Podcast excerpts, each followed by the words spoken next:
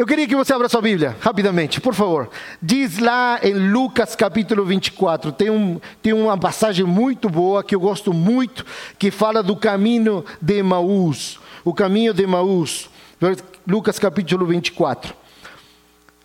Porque muitas vezes a gente termina perdendo um pouco o foco. Eu lembro, e eu utilizo até hoje, o pastor Fábio lá, ajustando o foco. Foi a ideia que o senhor teve aqui e eu levei para lá, então não, não é mais plágio, estou falando, ajustando o foco. A gente precisa ajustar o foco, é, precisa recalcular, precisa voltar, precisa continuar na estrada que nunca deveríamos ter saído por diferentes circunstâncias.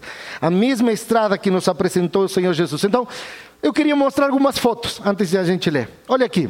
Você sabe que é essa foto? Essa foto chama Avenida da Morte, Estrada Assassina, em Filipinas. Tem outro muito conhecido lá em Portugal que todo mundo tem medo, que é a BR-116 do Brasil.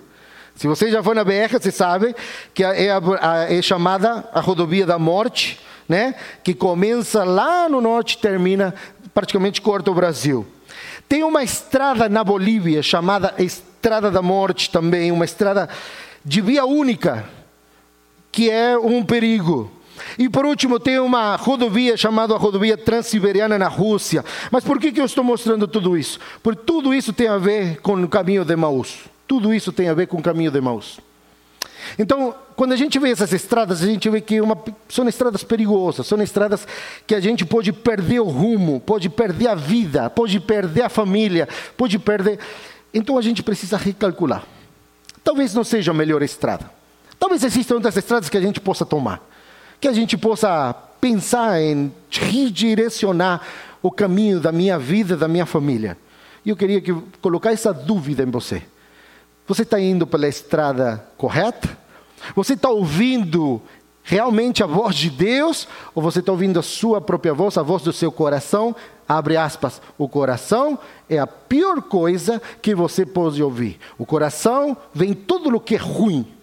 Nunca ouva, nunca ouça seu coração. Nunca. Nunca. E às vezes a gente é difícil, mas cuidado com os seus sentimentos. A gente tem muito, muitas específicas coisas na Bíblia que nos podem direcionar. Se você está por tomar uma decisão muito importante, procure na Bíblia.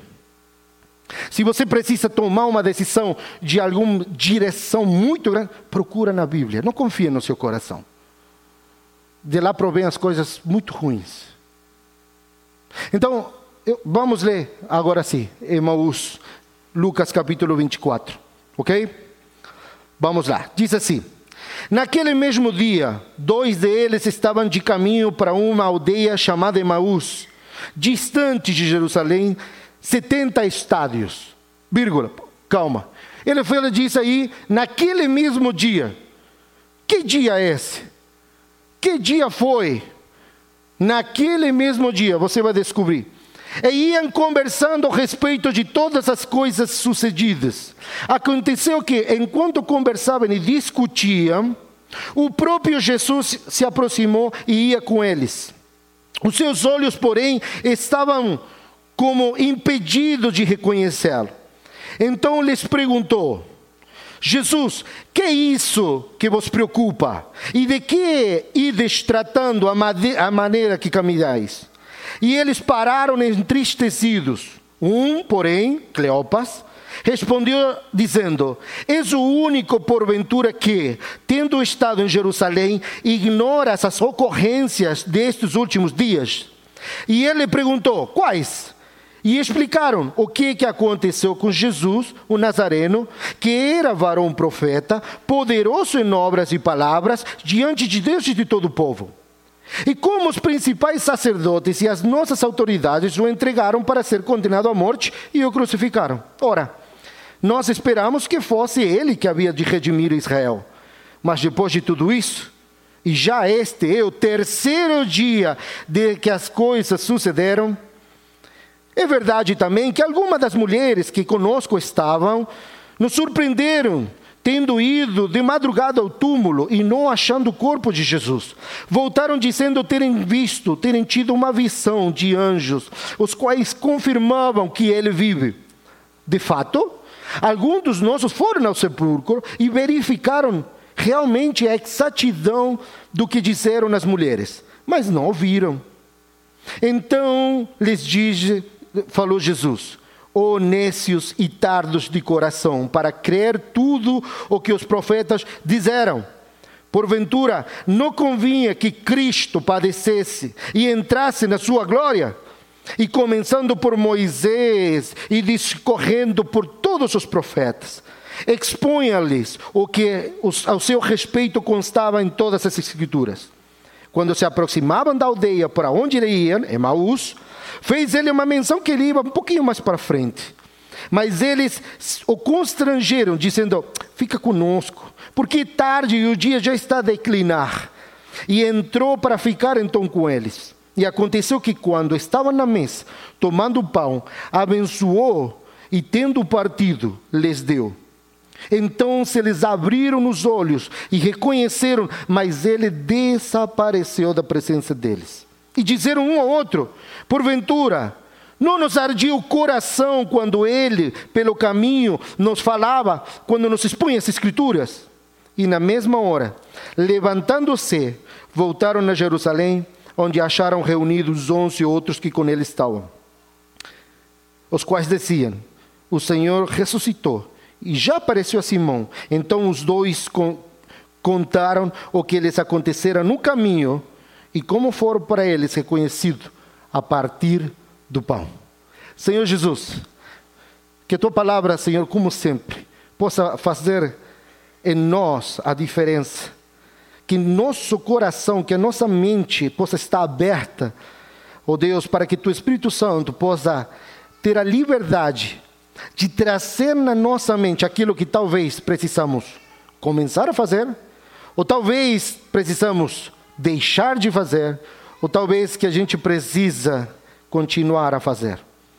Senhor, que não seja o Hernan a falar aqui, sino que seja o Senhor através e que simplesmente seja uma ponte entre o Senhor e o coração dos meus irmãos, assim como foi no meu. Em nome de Cristo Jesus. Amém. Querido, o caminho Emaús é muito comum na sua vida, na minha vida. Esses dois discípulos, a Bíblia diz que no mesmo dia, irmão, e no mesmo dia, no terceiro dia, Jesus é sepultado, esses dois discípulos já estavam voltando. E quando a gente vai e vê a parte de trás, a parte do contexto do versículo, ele nos diz que esses dois discípulos estavam voltando para sua antiga vila, Emaús.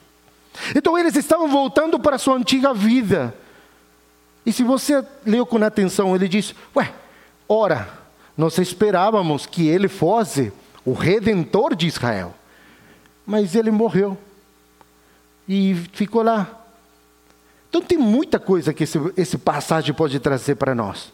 Mas eu queria me atentar, porque para mim essa passagem é uma passagem que fala para mim sobre a decepção, sobre o desespero e sobre a desobediência. A estrada de Emaús é considerada para nós uma estrada de falta de fé. Querida PIBC, como está sua fé? Como você está com sua fé? Está faltando fé? Você está bem de fé? Está acreditando que o Senhor tem o controle? Ou está duvidando? Você está querendo dar aquele jeitinho brasileiro? Ou você realmente tem a certeza de que aquele que criou o mundo cuida de você. Irmão, Emaús é a estrada de falta de fé. E se você está nesse caminho, eu quero ser uma, uma alerta, simplesmente um alerta, de talvez a gente repensar esse caminho. Então diz aqui que nós esperávamos que fosse ele que redimisse Israel. Isso me traz a mim o nome de esperança. Irmão, onde você tem a sua esperança? A sua esperança é o trabalho? E se amanhã o Senhor tirar a sua esperança, tirar o seu trabalho? Ah, minha esperança é o minha conta bancária. E se o Senhor amanhã tirasse a sua esperança? A minha família, a Ele pertence. A gente precisa colocar a esperança, irmão, onde realmente ninguém vai te decepcionar, onde ninguém vai tirar, onde sempre que você precisar, a esperança vai estar lá, porque a esperança, segundo o versículo, o ditado geral, a esperança é a última. Quando você está na estrada da fé, você já não tem esperança. Já morreu a sua esperança. Então, é uma estrada do regresso, é uma estrada da decepção. Regresso, irmão, porque às vezes quando as coisas não dão certo, você quer voltar, eu quero voltar à minha antiga vida, a que eu fazia antes de conhecer Jesus, a que eu sei que não tenho que fazer, mas eu fazia antes e dava certo. Então, não regresse. É uma estrada da decepção, porque a gente é fraco, porque a gente é pecador, porque você e eu somos incapazes. Você não é um super-homem, a senhora não é uma super-mulher, você e eu somos incapazes. E a gente precisa da intervenção divina. Olha, é uma estrada do desânimo, porque vem uma circunstância e a gente se desanima, porque vem uma, alguém faz alguma coisa e minha fé já é colocada em, em porque acontece alguma coisa que não estava planejada e a gente já começa a murmurar, já começa a querer dar nosso jeito, já come... e não é assim que funciona na vida de um cristão. Irmão, a estrada da cegueira, porque onde não conseguimos ver a atuação de Deus, e às vezes achamos que Ele não se importa comigo. Então eu queria rapidamente falar com vocês sobre essa estrada. Essa estrada tinha no mínimo 11 quilômetros. A estrada de Maús não era uma estrada boa, era uma estrada onde tinha terra, onde era calor, onde é, tem muita pedra, onde de dia faz um calor inigualável e à noite um frio danado, onde você precisa sempre sofrer. Uma estrada de quase dois dias de caminhada. Esses discípulos, olha para mim, esses discípulos no mesmo dia abandonaram e voltavam para a sua vida. Quando nós passamos por essa estrada e passamos pela experiência do caminho de Maús, eu acho porque a gente está vivendo do passado. Irmão, deixa eu ser muito claro aqui. No versículo 14, olha sua Bíblia, diz assim: E iam conversando a respeito de todas as coisas sucedidas. Olha, esses discípulos, eu vou fazer uma pergunta a gente vai conversar. Esses discípulos viram os milagres de Jesus? Sim ou não? Sim, eles viram, eles foram testigos oculares das coisas que aconteciam. Eles viram o milagre, talvez o paralítico, eles viram comida, eles viram um monte de coisas. Mas eles iam conversando das coisas ruins que eram para eles. A psicologia diz que se você quiser tirar da sua memória uma coisa boa, é só lembrar uma coisa ruim no mesmo que a sua memória, apaga a boa e fica com a, com a ruim. Não é mais fácil para a gente lembrar as coisas ruins? Fala para mim, não é mais fácil lembrar coisa ruim? A gente lembra mais mais fácil as coisas ruins. A gente esquece de contar as bênçãos do Senhor. Irmão, dá graça a Deus que o Senhor está vivo. Senhor, dá, graça, dá graças ao Senhor que você tem roupa, dá graças ao Senhor que você tem como vir a uma igreja, dá graças a Deus pela igreja, dá graças a Deus pelos irmãos, dá graça. Não, a gente sempre se lembra das coisas ruins. Se nós fizermos aquele exercício que a gente faz com as crianças lá, olha, eu vou te dar 10 segundos para você, na sua mente, lembrar de cinco coisas porque você é grato. Mas cinco coisas individuais. Às vezes a gente fala, ei, porque muito. E se eu te falasse, eu te dou cinco segundos para você lembrar de três coisas ruins que aconteceu com você, você lembra rapidinho. A gente vive do passado. A gente não vive no presente, a gente não vive no futuro. A gente, a psicologia nos diz o jornalismo, hoje, por exemplo, hoje em dia, a tragédia é tema dos filmes, é tema do jornalismo mundial. Lembramos sempre das desgraças e não dos momentos felizes. Muitas pessoas passam a viver a experiência do caminho de Emaús porque não conseguem viver o presente. Eles preferem ficar no passado mórbido e trágico. Irmão, você está vivendo do passado? Como que você está vivendo? A gente precisa viver no presente. Sai da estrada de Maús. Vamos a, a recalcular sua rota. Quem vive na estrada de Maús, para mim, é porque a gente procura atalhos. Olha, ele diz, olha o versículo 17, olha que interessante 17. Diz assim: Então lhes perguntou Jesus: Que é isso que vos preocupa? E de que ides tratando à medida que caminhais? E eles pararam entristecidos. Um, porém, chamado Cleopas, respondeu, dizendo: Pô, é o único, porventura, que você não sabe do que aconteceu nesses últimos dias. Versículo 19. E perguntou: Mas, o que aconteceu nesses dias? E eles explicaram a Jesus de Nazaré, que era um barão profeta, que era poderoso, que era muito bom em palavras diante de Deus e todo o povo, e como os principais sacerdotes o entregaram para viver, para morrer. Desculpa. Olha, o atalho mais rápido que esses dois discípulos encontraram, sabe qual foi? O atalho chama decepção. Eles escolheram se decepcionar. Eles, eles escolheram se auto-decepcionar com esse tal de Jesus que prometeu uma coisa e não cumpriu. Foi o caminho mais curto que esses dois homens esperavam. Jesus o receberam de uma forma to totalmente diferente. Por exemplo, esses dois esperavam vitória. Jesus vitorioso. Jesus que viesse e matasse todos os romanos que estavam matando os judeus. Vai vir alguém que vai aniquilar esses romanos. E encontraram um Jesus que morreu numa cruz. Totalmente diferente. Eles esperavam um, um reino político. Eles esperavam um reino político, alguém que ia governar, que ia mandar. E eles receberam um reino espiritual algo que não se vê. Eles esperavam guerra, eles queriam se vingar, e eles receberam um reino de paz. Sabe, às vezes o problema não está nos outros, às vezes o problema está em nós. Quem você acha que é Jesus para você? O que, que você espera de Jesus?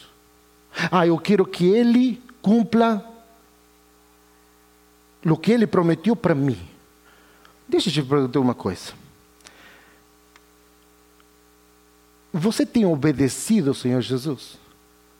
Nós temos realmente adorado do jeito correto ao Senhor Jesus? Porque se nós adorarmos do jeito correto, a gente não esperaria nada, a gente entregaria tudo. Porque a gente não é merecedor de nada. Eu e você, eu e você somos merecedores do inferno.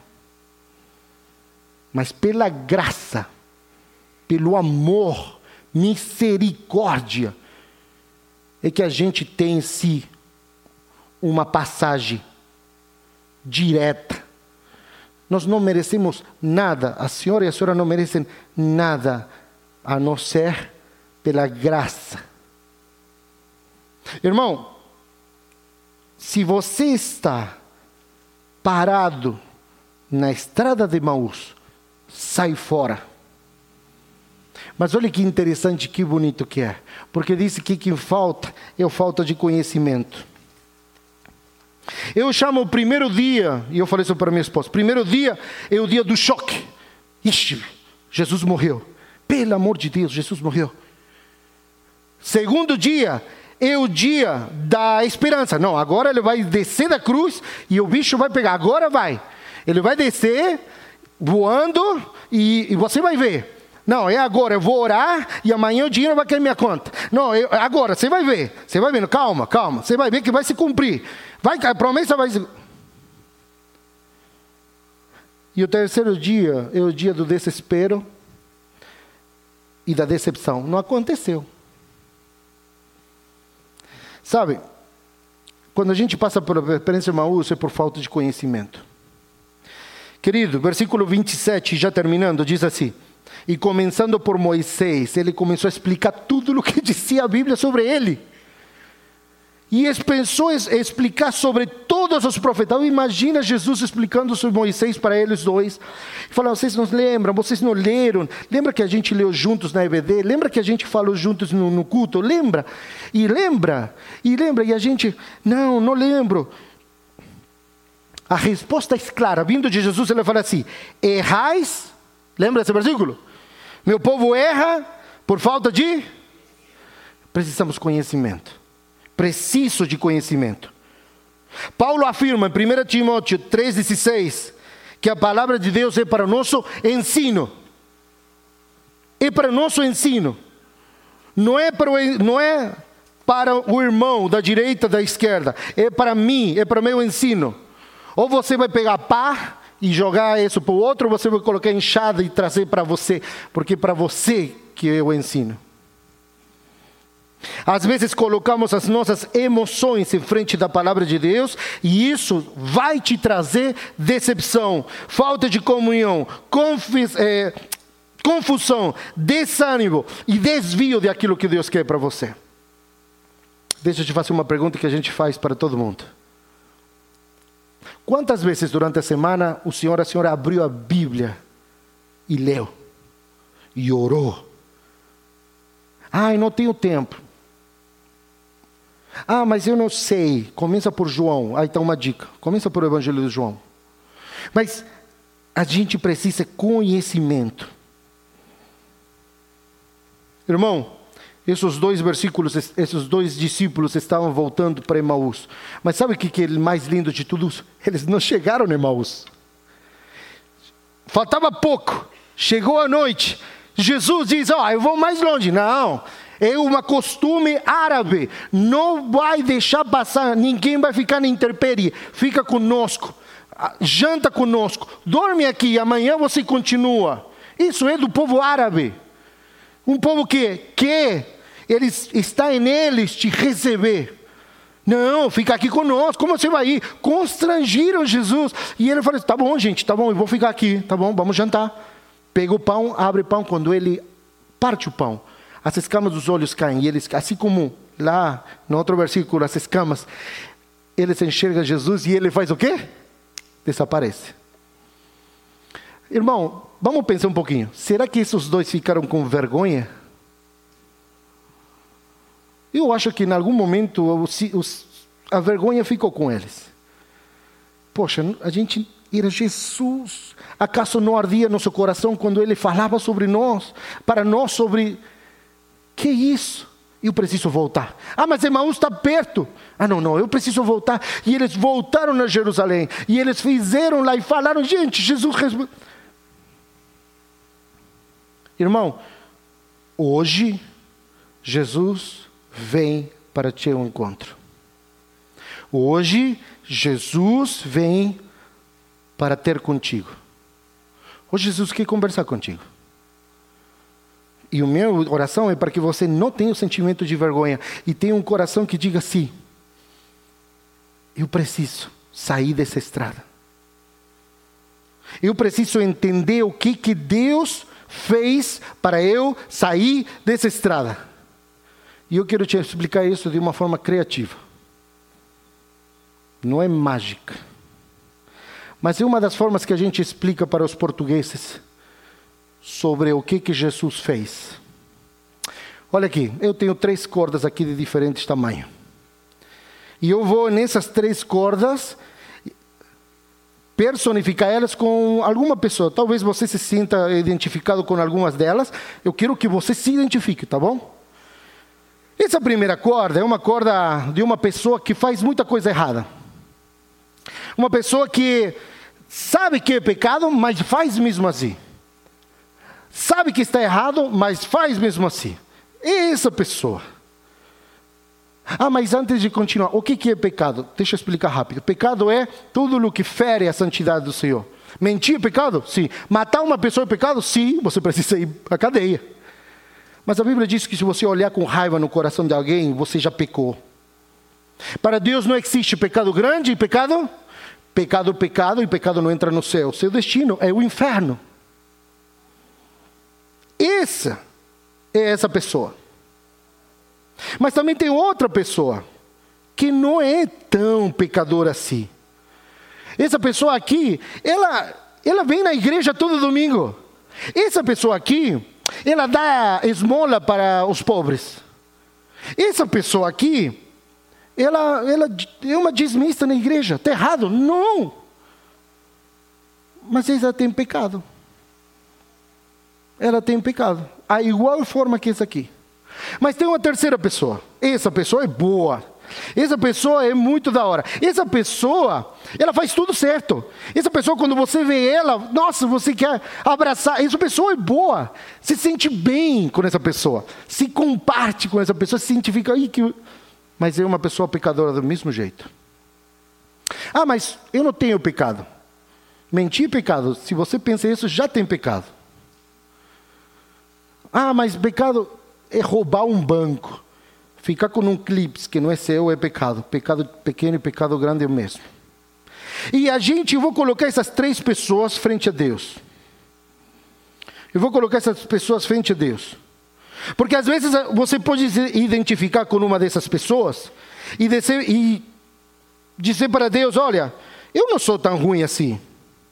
Eu não sou tão ruim assim. Eu sou uma, eu tento fazer as coisas boas. Eu, eu tento me comportar bem. Eu vou na igreja porque eu tenho certeza. Eu tenho certeza que se eu fizer as coisas bem, Deus vai me perdoar. E tenho certeza que se eu for bonzinho, Deus vai, Deus vai me dar uma nova chance. E a gente muitas vezes esquece que Deus já deu a segunda chance. Falta nós enxergarmos e tomarmos uma decisão. Então, quando eu coloco frente a Deus essas três pessoas, essas três pessoas são a mesma. Para Deus não é uma mais pequena nem uma mais grande. Irmão, você frente a Deus está no mesmo nível que Putin. Está no mesmo nível. Ah, mas eles são.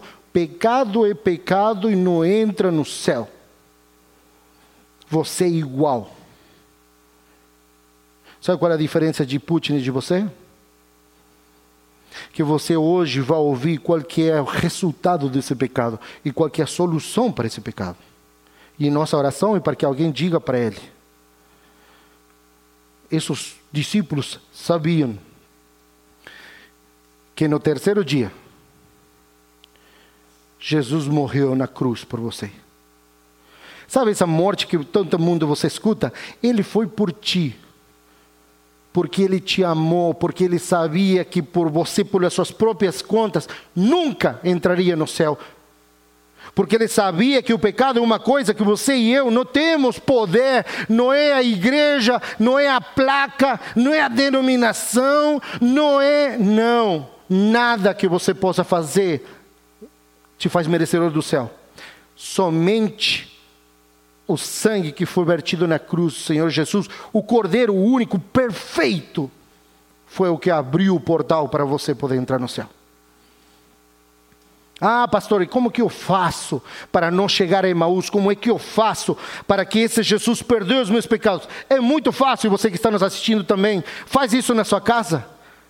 Eu vou fazer uma oração. Essa oração não é uma oração milagrosa, não é uma oração que. Não, é uma oração simples de alguém pecador mas de alguém que um momento da minha vida eu me di conta que eu precisava.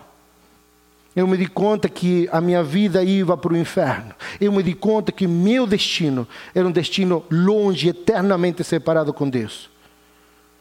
E eu não quero que isso seja o seu destino. Irmão, se você está na estrada de Maús, eu acho que já está na hora de sair dela já. Já é hora de sair.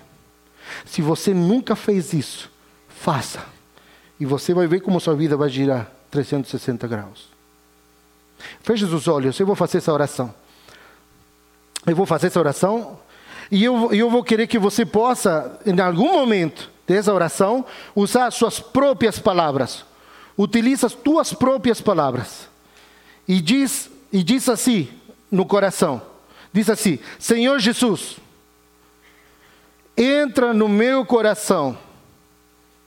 Senhor Jesus, eu te aceito como meu Salvador pessoal.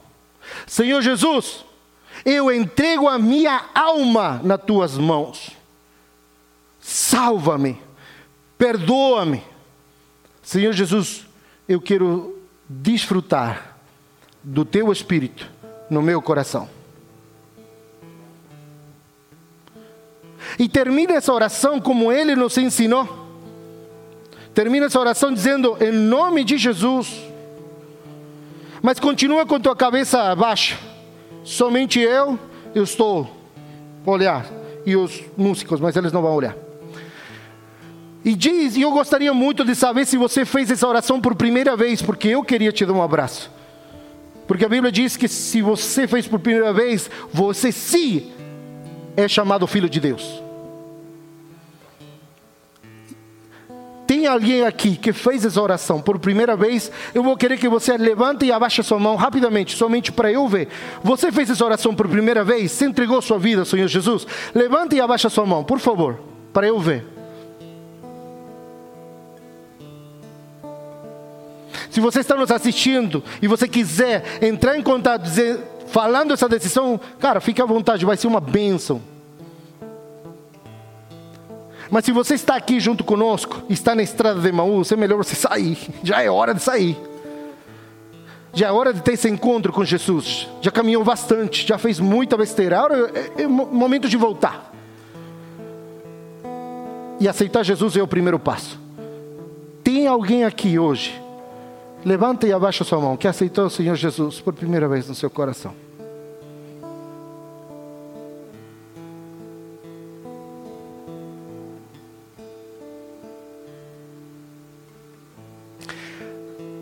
Agora eu vou falar com você, cristão. Você que já faz tempo que está sentado aqui. Você que já faz tempo que tomou essa decisão. Deixa eu te perguntar: aonde está a tua esperança? Aonde está a tua esperança. Você está no caminho de Maús, tentando dar um jeitinho? Você está no caminho de Maús, com falta de conhecimento? Você está no caminho de Maús, vivendo do passado? Irmão, é hora de parar com isso e voltar para Jerusalém. Ah, pastor, mas como que eu volto? Seja partícipe na igreja, seja atuante na igreja. Leia, estude Viva o presente, olha para o futuro. Lembre das coisas boas, dessas bênçãos que você tem. Assim que você sai do caminho de Maús.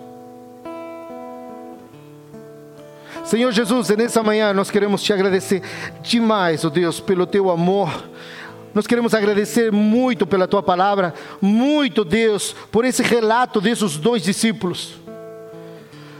Senhor, nós queremos sair da, do caminho de Maús, nós queremos, ó oh Deus, voltar para Jerusalém, dizer para todo mundo, partilhar o Evangelho, dizer que o Senhor Jesus ressuscitou, que existe esperança, que não tem mais ninguém que possa dar salvação, que não existe nenhum nome dado em qualquer lugar, tanto no céu como na terra, a qual todos se ajoelhem em honra e glória no céu, Senhor Jesus.